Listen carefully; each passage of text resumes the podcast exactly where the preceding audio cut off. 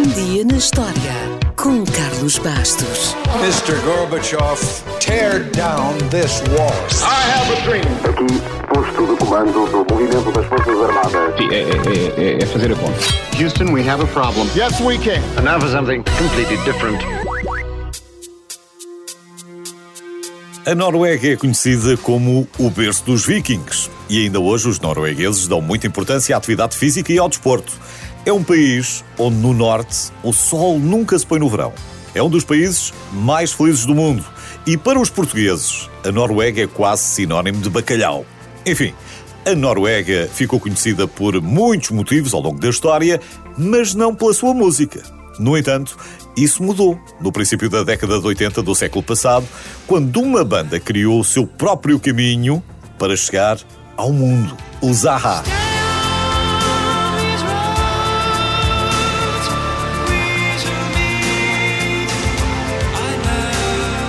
Os Zaha são uma banda composta por Paul Wakhtar, Magne Furenholm e Morten Harket, o vocalista. Mas antes de serem um trio, eram um duo.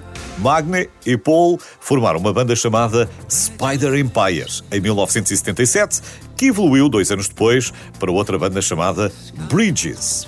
E foi durante a gravação do seu segundo álbum que os Bridges conheceram Morten Arquette, que escrevia música desde os 4 anos e que foi particularmente inspirado pelo estilo de um tal Freddie Mercury. Não há nada como ter boas referências. Aliás, a capacidade vocal do Morten é também incrível e garantiu-lhe um lugar no livro de recordes do Guinness porque conseguiu manter uma nota muito aguda durante mais de 20 segundos durante o concerto.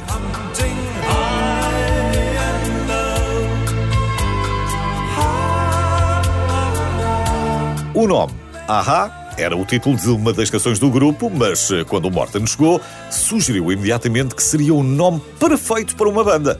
Aha é uma expressão universal que pode ter vários significados conforme a intuação que lhe dê. Aha! Ou então, Aha! E Aha ficou. Mas não basta um nome ser simples e universal para uma banda conquistar o mundo. É preciso criar músicas para o acompanhar. E na realidade, durante algum tempo, parecia que os Aha tinham o toque de Midas porque tudo o que criavam transformava-se em ouro. Por exemplo, certo dia, o guitarrista Paul inspirou-se por uma música enquanto estava a ver televisão num hotel. Nesse dia, o locutor inglês, que anunciava o próximo programa, terá dito qualquer coisa no género. É um dia chuvoso, mas como é habitual, o sol brilha sempre na TV. E pronto, mais um single.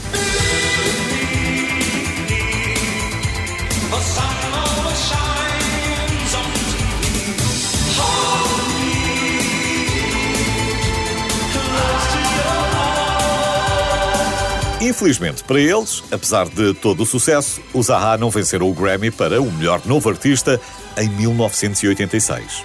Quem levou esse Grammy para casa foi uma jovem, nascida na Nigéria e criada em Inglaterra, chamada Sade. Mas não fico com pena, porque nesse ano eles levaram para casa oito MTV Video Music Awards. E seria de esperar que tivessem levado também o prémio da MTV para o melhor vídeo. Mas isso também não aconteceu. Foi um grande azar, porque esse foi o ano em que foi lançado o primeiro videoclipe digital da história, Money for Nothing, dos Dire Straits. Ainda assim, as opiniões dividem-se até aos nossos dias sobre qual é o melhor vídeo, se Money for Nothing ou Take On Me.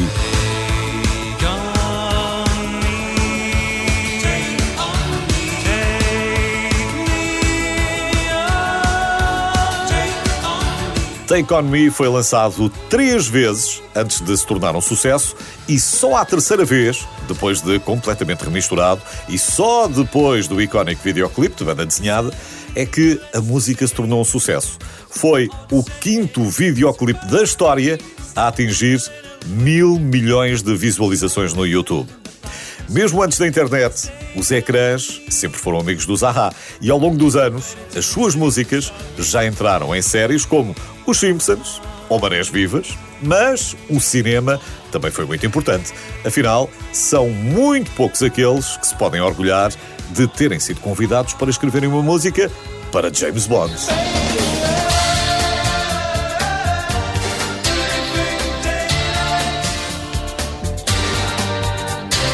The Living Daylights, Risco Imediato em português. Foi o 15 filme da saga e foi o primeiro filme que contou com Timothy Dalton como 007. O Timothy Dalton não teve uma carreira longa como agente secreto, já o Zaha ainda mantém a sua carreira viva porque, na verdade, apesar de até terem feito uma turnê de despedida há uns anos, na verdade, o Zaha nunca se separaram, oficialmente.